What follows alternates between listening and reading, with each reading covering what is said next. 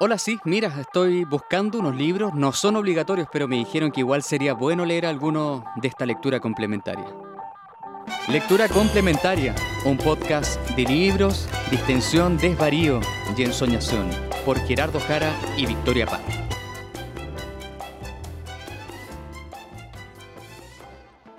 Tanta vida nocturna, amiga. Como que yo no puedo, eh, me cuesta mucho llegar a mi casa, hacer cosas en mi casa y después salir. Como que mi ideal es pasar directo desde la oficina si voy a salir. Puta, yo me estoy obligando. Ya. Eh, y porque también quiero comer algo rico. Solo por eso. Ah, no ¿Dónde me importa ir? con quién me voy a juntar. Ah, No, nada. nada. Solo quiero comer algo rico. ¿A dónde? ¿Dónde vas a ir? Ah, voy A a la comer algo rico. Qué rico, sí. Rica Sí, Voy comida. a tomar y comer rico. Sí, me gusta ese lugar. Tú me lo presentaste hace muchos años. Sí, pues amiga. Cuan- Ay, cuando me cambié de pega. ¿Esa? Bueno, fue antes. Fue la primera vez que... No, fuimos una vez antes. Ah, tomar con el club de lectura, ¿o no? No sé. Sí, fuimos a un club de lectura cuando terminamos la casa del Felipe. ¿O tú no estabas ahí? No, Yo no estaba en ese grupo, no estaba en el mal grupo, yo estaba en el buen grupo. Ah, mira, con el mal grupo fuimos a tomar.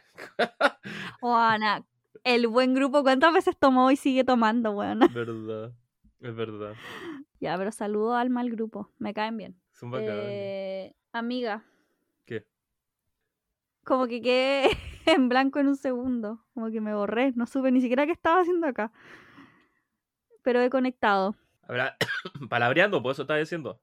palabreándote como siempre. ¿Cachaste que ahora hay un juego que se llama Palabreo? ¿Mi juego? Bueno, hay un juego que se llama Palabreo y estaban todas las colas así como tu amiga, tú, etiquetándose entre ellas, siendo veleidosa. Es que este, este podcast ¿Qué?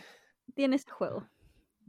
Oye, ¿sabes qué? No te conté, pero una, una, ra- una radio escucha, una podcast Ujú. eh, el otro día fue al espacio literario y me regaló un marcador y me dijo que eh, le caíamos muy bien y que me cachaba del podcast y que no, sí, ahora estoy, la Claudia, Claudia, saludos Claudia, que me dejó un marcador muy lindo.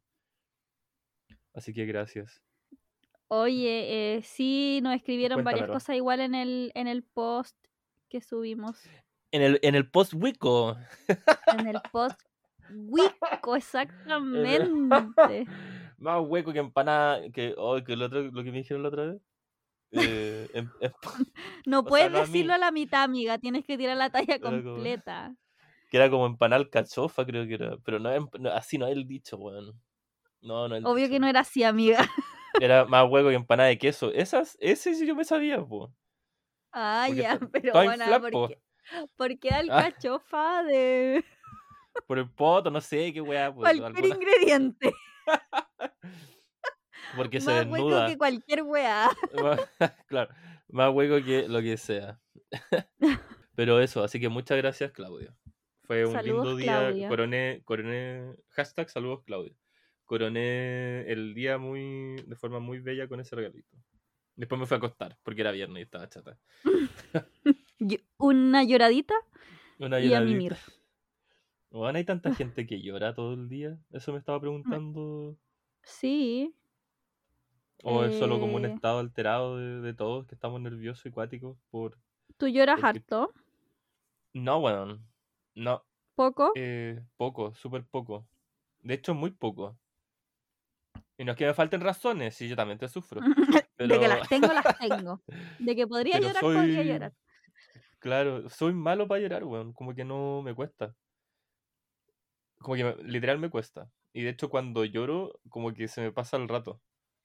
Pero no es que quiera, no es por eso el bacán. Pero no sé por qué me cuesta. Me acuerdo que una vez un amigo me mandó un meme y me dijo así como, mira amigo, tú. Y era un weón como que trabajaba en un mall, un video así como grabado en la cámara de seguridad. Y era un weón así como que lloraba, como que gritaba en las palmas de las manos así.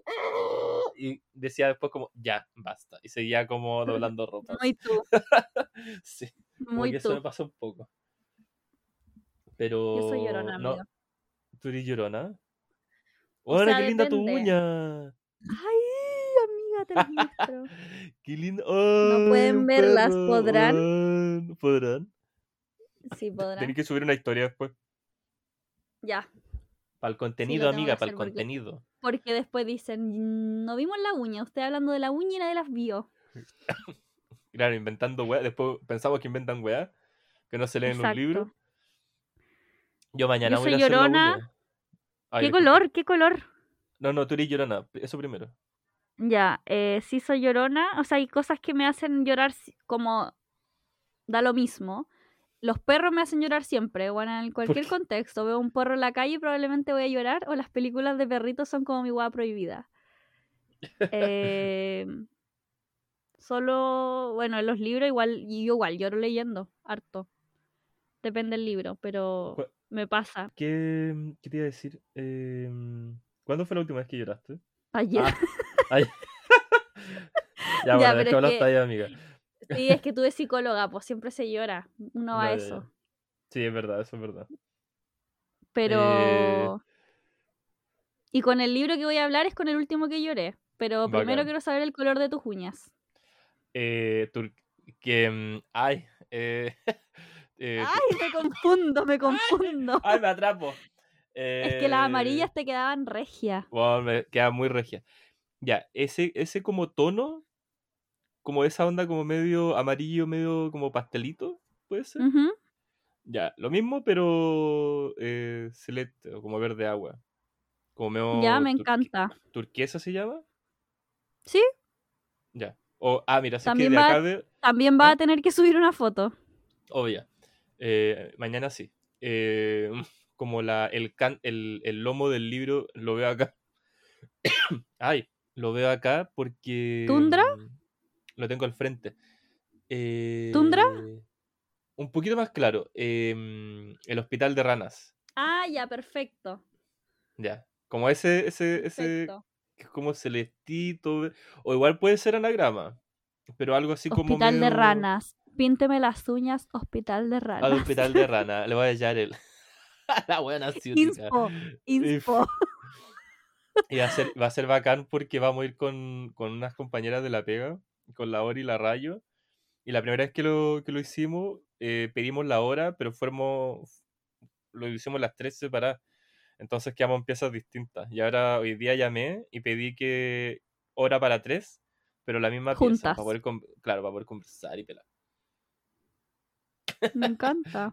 Sí, Ahora quiero ver las uñas de todas mañana. Mándame fotos de todas. Apenas vamos a ir a la hora de almuerzo, así que saliendo te, te, te mando fotos. Me encantan esos panoramas de almuerzo. Weón, va a ser bacán. De nuestras ñuñas. Eh, a mí, y la última vez que lloré fue con Heartstopper, weón. Ah, ya, pero viendo series lloras. Weón, solo con esa serie? Lloré solo con esa serie. La Ah, anterior que lloré no me acuerdo.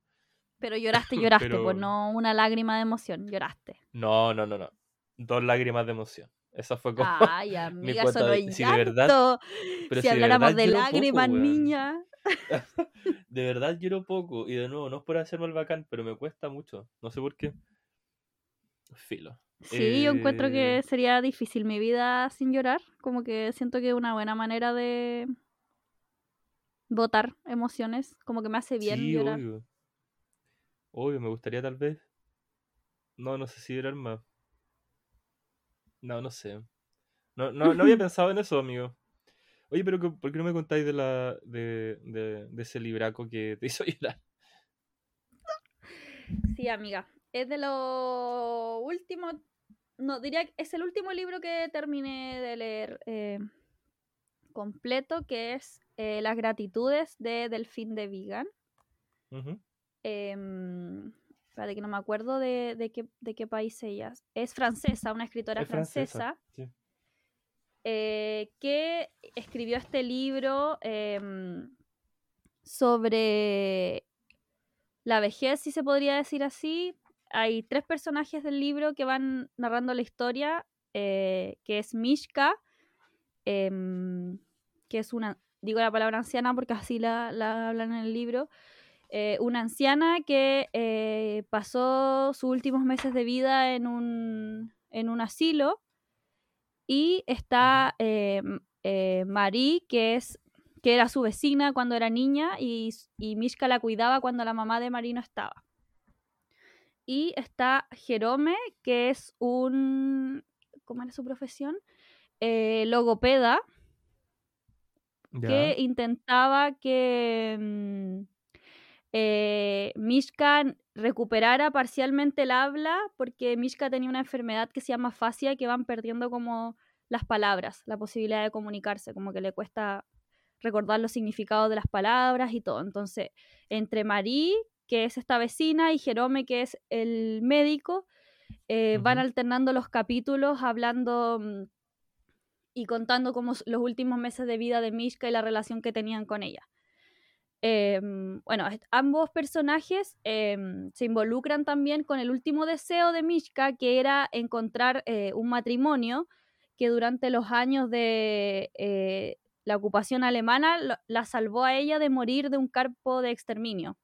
Como que la ocultaron en su casa y ella vivió muchos años ahí y nunca les dio las gracias. Entonces ahora de vieja los quería encontrar como para eh, mostrarle su gratitud y ahí está como el nombre del libro porque parte con una reflexión súper linda sobre mm, las veces que damos como gracias durante el día, em, como igual en el supermercado, a una persona en la calle. Entonces hacen como la comparación de cuántas veces damos las gracias como de verdad, como si soy suficientemente agradecida con mis seres queridos, les mostré el agradecimiento que realmente se merecían, estuve al lado de las personas que me quieren cuando ellos lo necesitaban, fui constante como con esos vínculos. Entonces eh, parte con esa reflexión súper linda y, las formas de dar las gracias y también em, encuentro que es un libro súper que dignifica mucho la vejez también, como que no, no había tenido la oportunidad de, eh, de leer literatura sobre la vejez, creo que muy poco, y creo que la dignifica mucho em, porque habla también de, eh, de que una persona sigue siendo como mujer, ¿cachai? En este caso, eh, Mishka no deja de ser la mujer que alguna vez fue, por más que se estaba deteriorando y que tenían como dificultades de comunicación. Eh, Marí cuenta también que le costaba como tratarla como antes, que tendía como a infantilizarla cuando le hablaba y que, ella se daba cuenta que, que, era como nada que ver, pues que le, que, le, trataba como otros temas de conversación. Creo que el libro, a pesar de ser de la vejez, como que te hace pensar mucho en tu propia vida, porque, bueno, te va hablando de la memoria, el pasado, el envejecimiento, eh, y te hace pensar también como qué edad es la flor de la vida al final, ¿cachai? Que es como una agua súper, súper subjetiva que, no sé, pues bueno, a mí a los 18 te dicen, no, está ahí en la, en la flor de la vida, después a los 40, no, los 40 es la flor de la vida. Eh, nunca nadie dice en el momento que, que, vive que están como en su mejor, o sea, sí, los cuicos, pero eh, como que esa agua de la flor de la vida siempre lo dice alguien que ya, como que ya la vivió, Claro, sí, po. Entonces, como cómo se vive este proceso como de, deterioro, igual creo que lo, narra de una forma como perfectamente pensada, es, como austera, pero en el muy buen sentido, no le sobra eh, nada y creo que está cubierta como de mucha calidez y de ternura y que relata súper bien eh, lo que es el proceso y lo difícil que es como para todas las partes involucradas, pero sobre todo eh, para una persona que va envejeciendo y, también lo va perdiendo todo. Sobre todo este cambio en dejar a una persona como en un eh, geriátrico y, y, cómo se va involucrando también Mari, que es su vecina, pero que también tiene su vida por fuera eh, Jerome, que es solamente como un profesional que va a ver a Mishka como va a ver a muchas otras personas y además de que va perdiendo todo hasta el lenguaje, pues, porque tenía esta enfermedad que no, no la dejaba comunicarse muy bien. Pero es un libro, oh, bueno, es, precioso.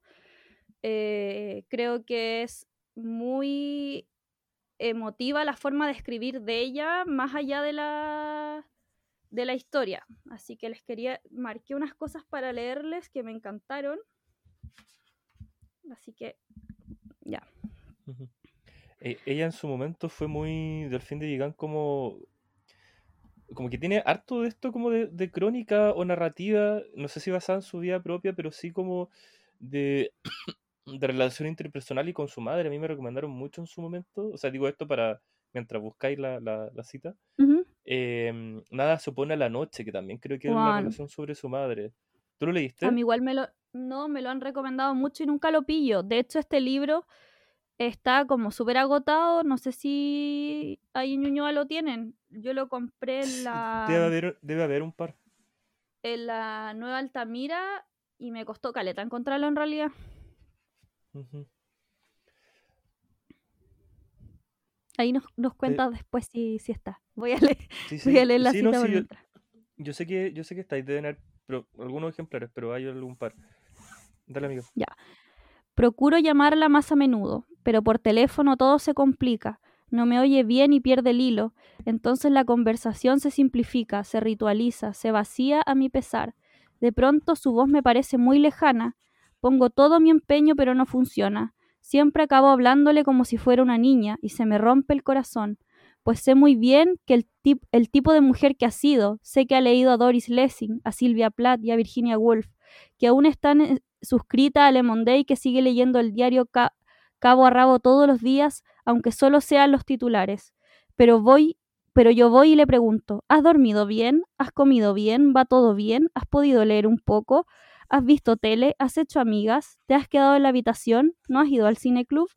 Y en vez de, de decirme déjame en paz, ve a brindar a mi salud y ponte a bailar sobre una mesa, responde amablemente a todas mis preguntas, hace un esfuerzo por encontrar las palabras. Cuando cuelgo me invade la impotencia y enmudezco.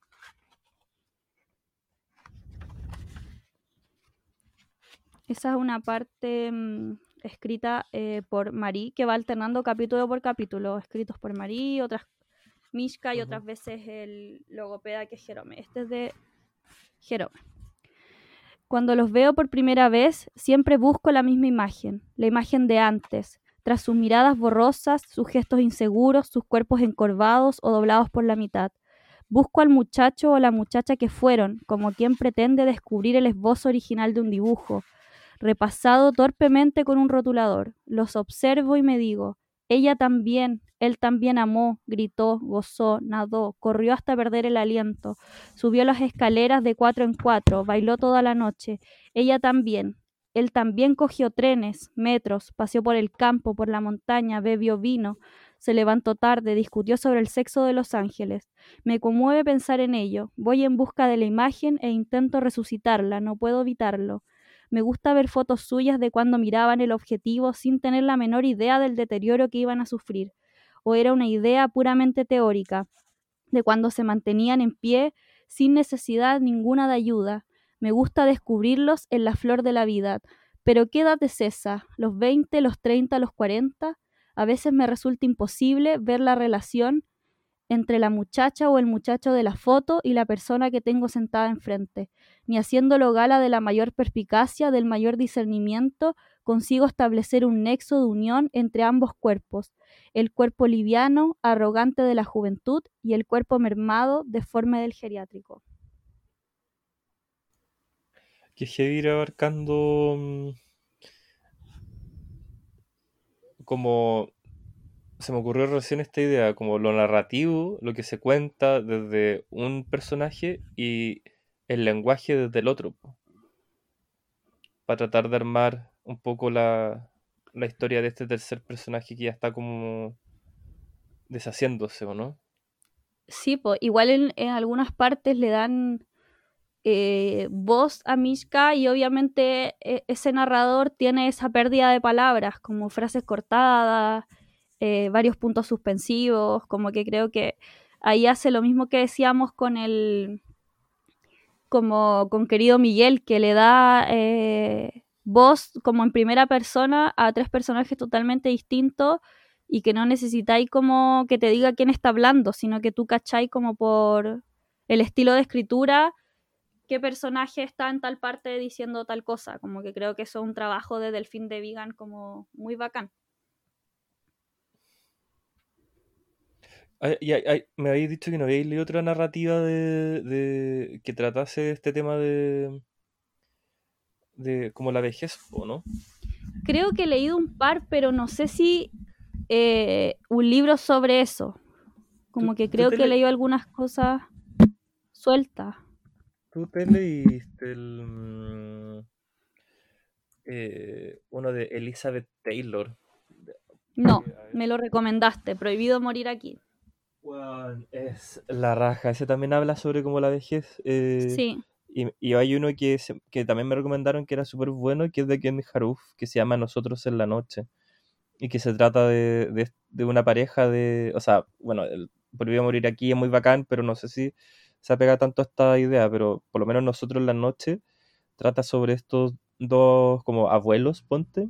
Un abuelo y una abuela que viven en un pasaje, por decirlo de alguna forma y que se dan cuenta de que son personas solas, pues, ¿cachai? Que sus hijos no están, sus parejas murieron, y de alguna forma, o sea, no, no de alguna forma, sino que se preguntan, eh, un- como la parada en la que están, eh, y si es que, no, llegan a un trato en el que eh, deciden acompañarse en las noches, o, o deciden visitarse, como una especie como de pololeo, pero no romántico, a raíz de que bueno, como estamos solos, eh, hagámonos compañía, pues claro, weón. Y Mm. lo encontré tan heavy como eh, esta, est- esta idea como, porque yo creo que tal vez, la, no sé si pensáis como, es muy extraño pensar la narrativa de esta idea como de, del empezar a, no digo que toda la vejez deba ser tratada de esa forma, pero sí de, de ya como de marcharse de, de como de buscar Mm. soluciones para eh, un, un término eh, como irremediable, ¿cachai? Y así me pasa un poco tal vez con... ¿Mm? No, dale. Y así me pasa un poco tal vez con el libro que me estáis contando, como esta idea de, de- de algo, bueno, esta partida ya ocurrió, pero de estos dos personajes que aún pueden permitirse vivir el presente, que quieren como Mm. seguir rastreando, eh, seguir eh, recogiendo, seguir re- recordando. Exacto. Igual es como el tema de, de también de cómo en la vejez eh, cerráis etapas o cerráis círculos que teníais como inconcluso. Y en este caso, Mishka tenía esta weá de cuando era niña, que nunca pudo cerrar, nunca pudo dar las gracias. Ya no sabía qué había pasado con esta familia y ya estaba como en un geriátrico en sus últimos meses de vida y como que estaba muy marcada por esa historia que nunca pudo cerrar. Claro. Ya voy a, le- voy a leer lo último, amigo, para que pasemos a tu, Por favor. a tu libro. Este también es de Jerome. Envejecer es aprender a perder, asumir toda o casi todas las semanas un nuevo déficit, una nueva degradación, un nuevo deterioro. Así es como yo lo veo, y ya no hay nada en la columna de las ganancias. Un día ya no puedes correr, ni caminar, ni inclinarte, ni agacharte, ni levantarte, ni estirarte, ni encorvarte, ni darte la vuelta de un lado ni del otro, ni hacia adelante ni hacia atrás, ni por la mañana, ni por la noche, ni nada de nada. Solo puedes conformarte una y otra vez, perder la memoria, perder los referentes, perder las palabras, perder el, el equilibrio, la vista, la noción del tiempo, perder el sueño, perder el oído, perder la chaveta, perder lo que te han dado, lo que te has ganado, lo que te merecías, aquello por lo que luchaste, lo que pensabas que nunca perderías, readaptarse, reorganizarse, apañárselas, no darle importancia, no tener ya nada que perder. Al principio son nimiedades, luego la cosa se acelera, pues una vez que empiezan, pierden sin remisión, acarretadas. Pierden todo lo que puede perderse y saben que, a pesar del esfuerzo, del combate diario que empieza cada vez de cero, a pesar de la buena voluntad, no pierden nada por esperar. Bueno, qué palpico esa parte. no fuerte, no, esa parte es cuática. Es que igual persona que ha, que ha leído la, la gratitud me dice, weón, es palpico el libro, culia, como... No, buena, no. Es fuertísimo, de hecho me, me costó caleta leerlo por lo mismo. O sea, no es un libro que, eh, sea muy fuerte porque es una historia como contada de una ternura muy especial, pero bueno, es muy emotivo, eh, muy lindo verlo desde ahí, verlo a través de los ojos de la persona que se va al geriátrico y a través de su entorno también. Y de este tipo, además, que Jerome, que cuenta también por qué él decidió enfocar su carrera en trabajar con, con viejos al final, pues.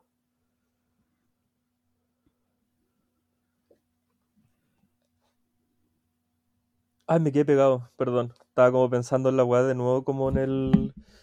En el. Independiente de todo, igual me voy a permitir esperar.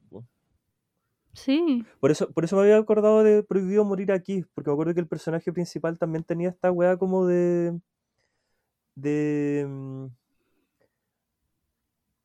de tratar. No, no sé si aferrarse a la vida, pero sí eh, aferrarse a, a, a, lo que sea como aquello que igual ella irremediablemente se le estaba escapando, pues, ¿cachai? Mm. Como los hijos, la ternura de, de, de, de, convivir con gente que igual, no sé, tiene, o sea, que es tu familia, ¿cachai? De tu espacio, de, tu, de tus recuerdos.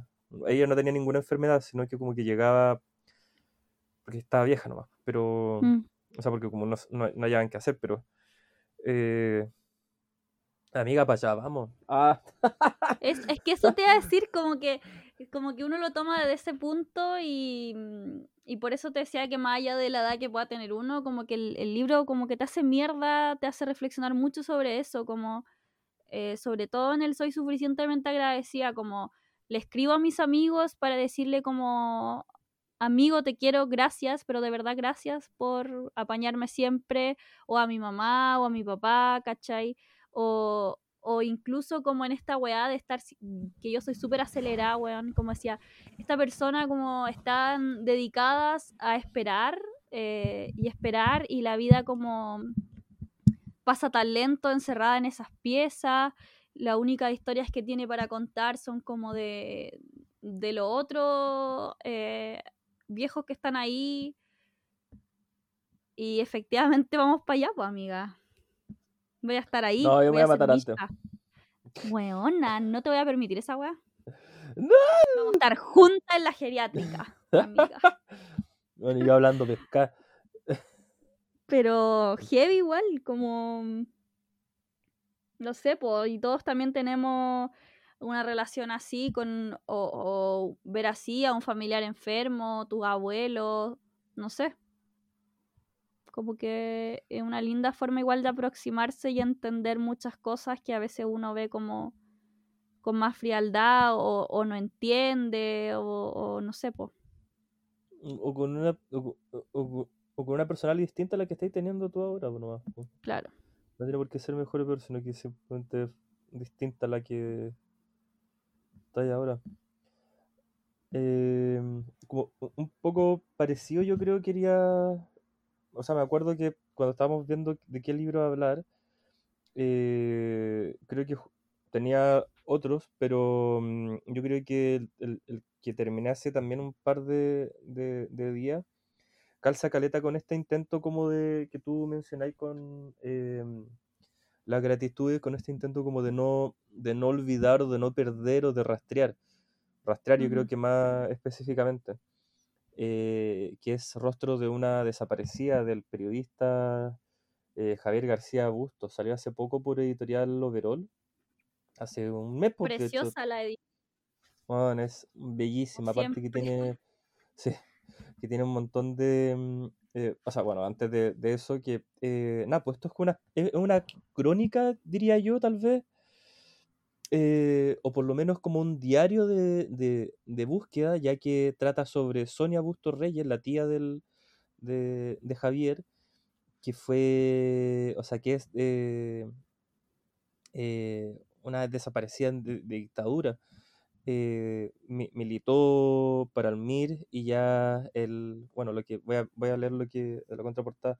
Sonia Augusto Reyes fue detenida el 5 de septiembre de 1974 por agentes de la Brigada Caupolicán de la DINA. Tenía 30 años, trabajaba en el Casino de Investigaciones, era integrante del MIR y pasó a formar parte de la lista de 1.210 personas detenidas y desaparecidas durante la dictadura cívico-militar. eh, yo había querido llegar al libro porque sé que Javier García es un es periodista, pero está eh, a través de toda su carrera eh, siempre ha estado ligada, ligado a la literatura. O sea, siempre ha estado como encargado de tratar estos temas. Y, dije, ah, bueno, voy a encontrar tal vez con un libro que trate un poco sobre eso mismo, pero no, pues me encuentro con una historia ya más personal. Y un poco se me, se, me apretó la guata porque el tema de desaparecidos siempre, al ser una...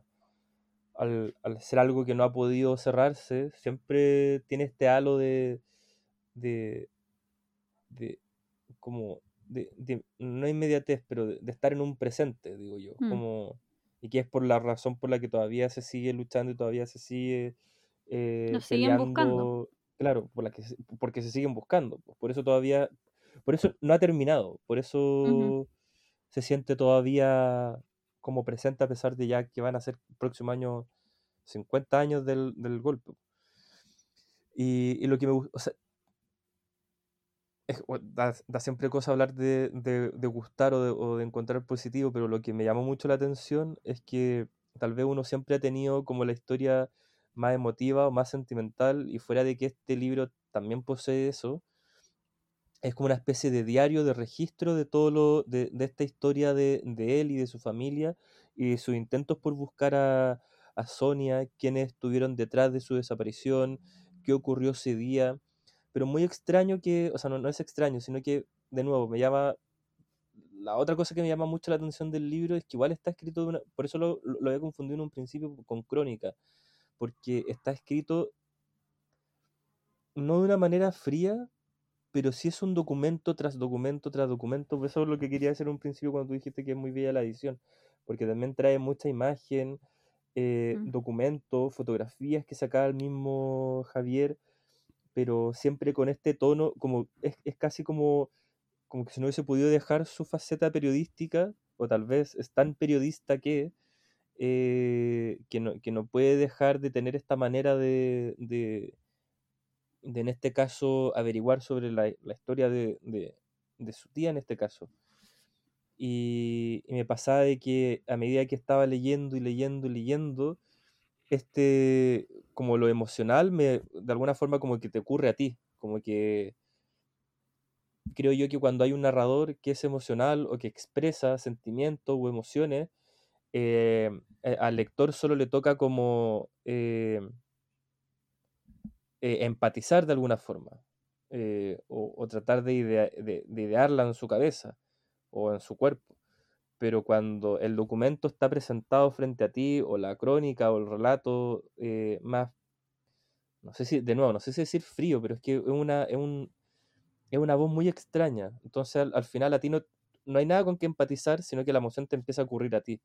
Entonces Ah. esta, esta desesperación por, por porque, porque no aparece, o, porque no hay tanto registro de su persona también, o de emocionarse cuando encuentra eh, ciertas pistas que tal vez le pueden dar alguna luz.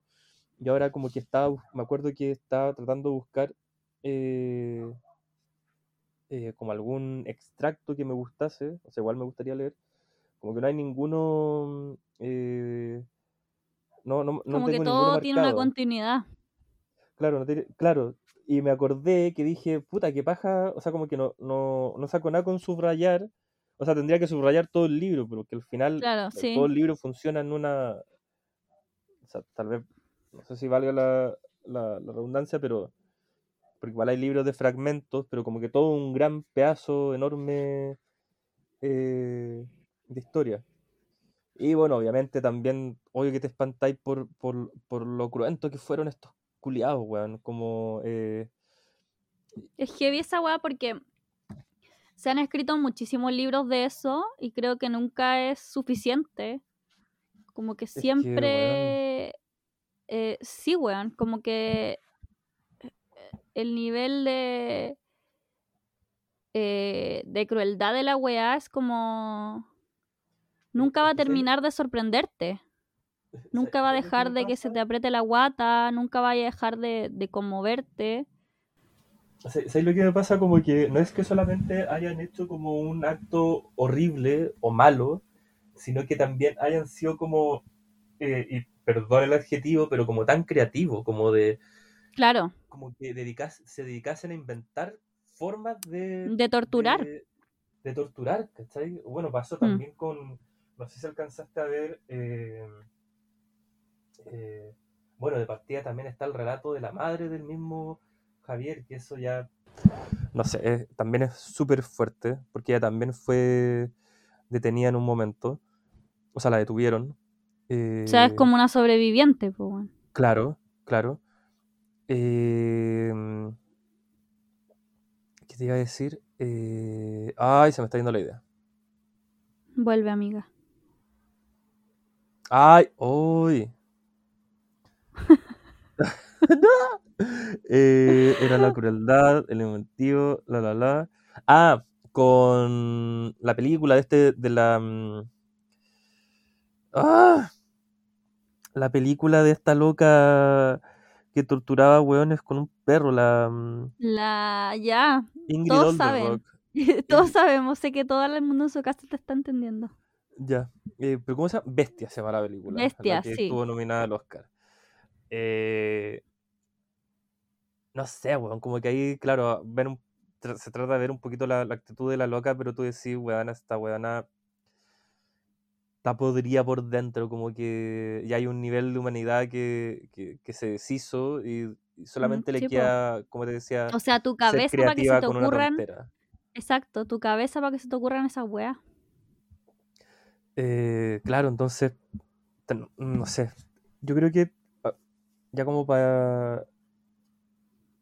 Que ahora se me algo. que, ahora me ocurrió que se me podría leer, pero igual es heavy porque creo que, no, pues la... Javier no alcanzó a conocer a esta tía. po. Entonces, no solamente una búsqueda de dónde está, qué le ocurrió y dónde está, sino que también cómo era ella.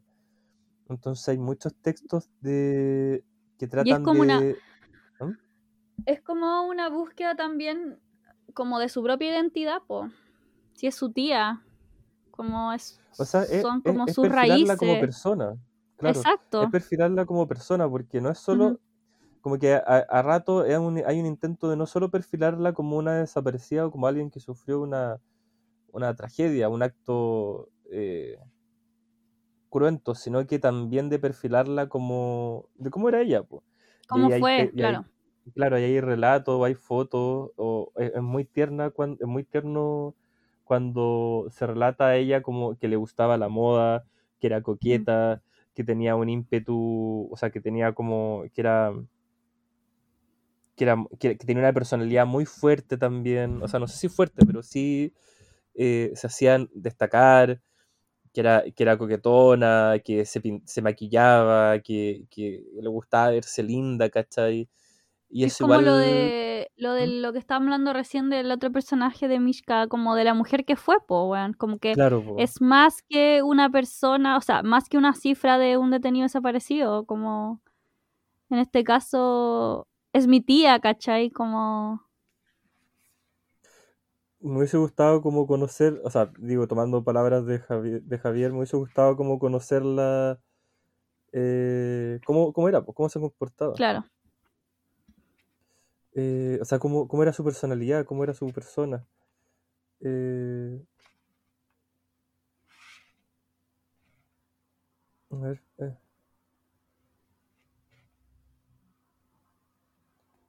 Ya, espérate. Eh, esto, amiga, edítalo después, por favor, porque No. ya, po, puta la weá. Eh, dando material para la carpeta de bloopers temporada 2. Hay que hacer la tarea y traer marcadito. No, sí sé, pero es que de verdad este libro me costaba. no, es que todo es muy, muy cuático. Eh,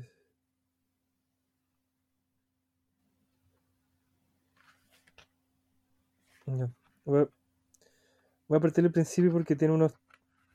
O sea, con el principio porque tiene, yo creo que la justificación también del libro. Eh, o el tono, tal vez. Esta historia no comienza con la muerte de la protagonista, sino que con su desaparición. Tenía 30 años cuando fue detenida por carabineros y agentes de la DINA hace casi medio siglo. Sus años de ausencia superan a los de su vida, y sin embargo, a través de fotos y los relatos de otros, Sonia Bustos se volvió una compañía, alguien presente en mi vida, una desaparecida sin tumba. Su nombre Ay, completo es. Su nombre completo, Sonia de la Merced Bustos Reyes, fue detenida el 5 de septiembre de 1974. De niño me decían que me parecía a ella, a la tía que nunca conocí. Me decían que me parecía a ella, sobre todo por la nariz larga. Nací en 1977, tres años después que Sonia desapareció. En este caso, hablar de desaparición es hacerlo como sinónimo de muerte. ¿Está muerta Sonia? ¿Cuándo murió? Hasta su detención trabajaba como secretaria cajera de la Policía de Investigaciones. Con el tiempo se transformó en un fantasma, en la protagonista de una biografía mutilada, un espectro al que solo me unía la nariz larga que veía en esos inmóviles retratos en blanco y negro repartidos en distintas partes de la casa. Recuerdo cuando mi madre lloraba para Navidad y Año Nuevo. La recordaba a ella, a su hermana, a su partner, los años de infancia y juventud que disfrutaron juntas. Ahora me, me acerco a ese fantasma en una historia donde se repetirá la palabra tumba, precisamente porque no hay tumba. Sonia Bustos se anticipó en venir al mundo, nació con seis meses y medio el 13 de mayo de 1944 en el Hospital San Juan de Dios. En ese recinto de Avenida Matucana nacimos la mayoría de los integrantes de la familia. No fue fácil. El equipo de doctores que atendió a Sonia donó sangre para que pudiera sobrevivir. Cuando era niña, mi tía tenía un gato de nombre Palomo, también le gustaban los perros, tenía perros salchicha, ya en su juventud Sonia los sacaba a pasear al parque Quinta Normal. Jugaba con mi madre, arrendaban bicis y paseaban por el sector de San Pablo y Avenida Brasil. Le sacaba los patines a su hermana mayor Olga o intercambiaban con otros niños revistas de modas e historietas. Sonia estudió en el Colegio Santa Teresita del Niño Jesús en el Colegio Hispánico Chileno y posteriormente ingresó al Instituto Superior de Comercio. Allí se formó para ser secretaria. Uno de sus primeros trabajos fue un hotel situado en Alameda Paso de calle San Antonio, en pleno centro de la capital. Hoy en ese lugar está el Hotel Libertador.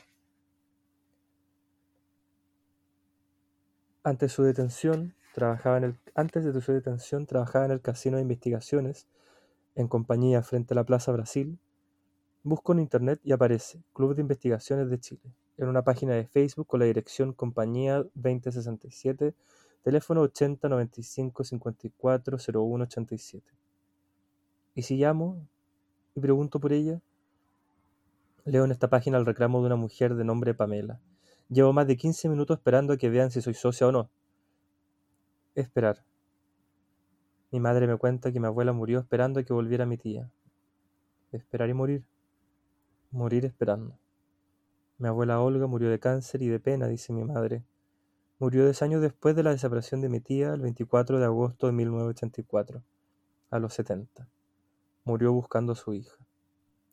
Mi madre dice que ella y la familia solo se enteraron de que mi tía Sonia era integrante del MIR, Movimiento de Izquierda Re- Revolucionaria, cuando desapareció y pasó a integrar la lista de 1.210 personas detenidas y desaparecidas durante la dictadura liderada por Pinochet. Ay, weona.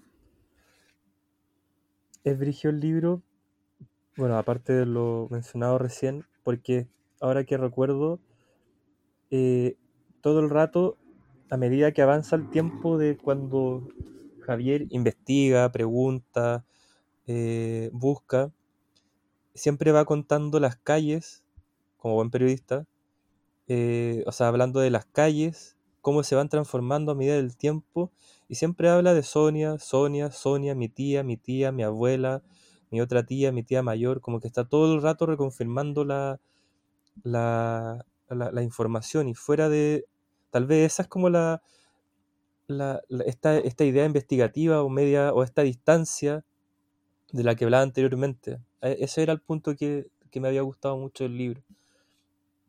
Como que dentro de esta eh,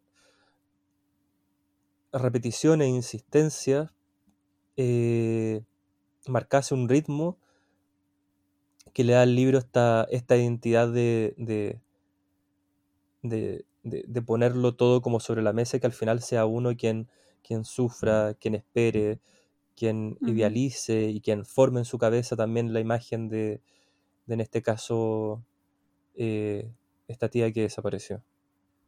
No sé, lo, lo, eh, bueno, y, juntándolo con, este, con, con- con tu libro me refiero, eh, de nuevo, esta insistencia por, por aquello por lo que no está, por lo que está desapareciendo, lo que no queremos que desaparezca, lo que queremos que permanezca, aunque sea como en, en, en- en literatura o en relato. Estoy pensativa, amiga. Me quedé Está bien, pensando. amiga. Qué lindo. Qué lindo La- libro, la- lo quiero leer. Lo, lo voy a leer porque no lo he ¿Te lo, leído. te lo presto? ¿Te lo presto? po? Ya. ¿Te presto las gratitudes? ¿Juntémoslo la próxima semana? O sea, nos vamos a juntar la próxima semana. Ya lo sé. Sí, sí. He decidido, firmado. Ya, amiga. Nos vemos, nos vemos, amiguita. Buenas noches. Chau, chau. Buenas noches. Chau. Hola chiques de lectura complementaria, soy Paulina Rubio, diseñadora de ambientes, estudiante de estética y hace muy poquito me transformé en mamá. Y como la maternidad me tiene emo, les voy a leer un extracto de Un soplo de vida de Clarice Lispector. Madre cosa, me abrí y de mí naciste. Un día me abrí y naciste para ti mismo. Cuánto oro corrió y cuánta rica sangre fue derramada. Pero mereció la pena. Eres perla de mi corazón que tiene forma de campana de plata pura. Me desvanecí y tú naciste, y me apagué para que tuvieses la libertad de un Dios. Eres pagano, pero tienes la bendición de la madre. Sí, y la madre soy yo. Madre hinchada, madre sabia, madre árbol, madre que da y no pide nada a cambio, madre música de órgano.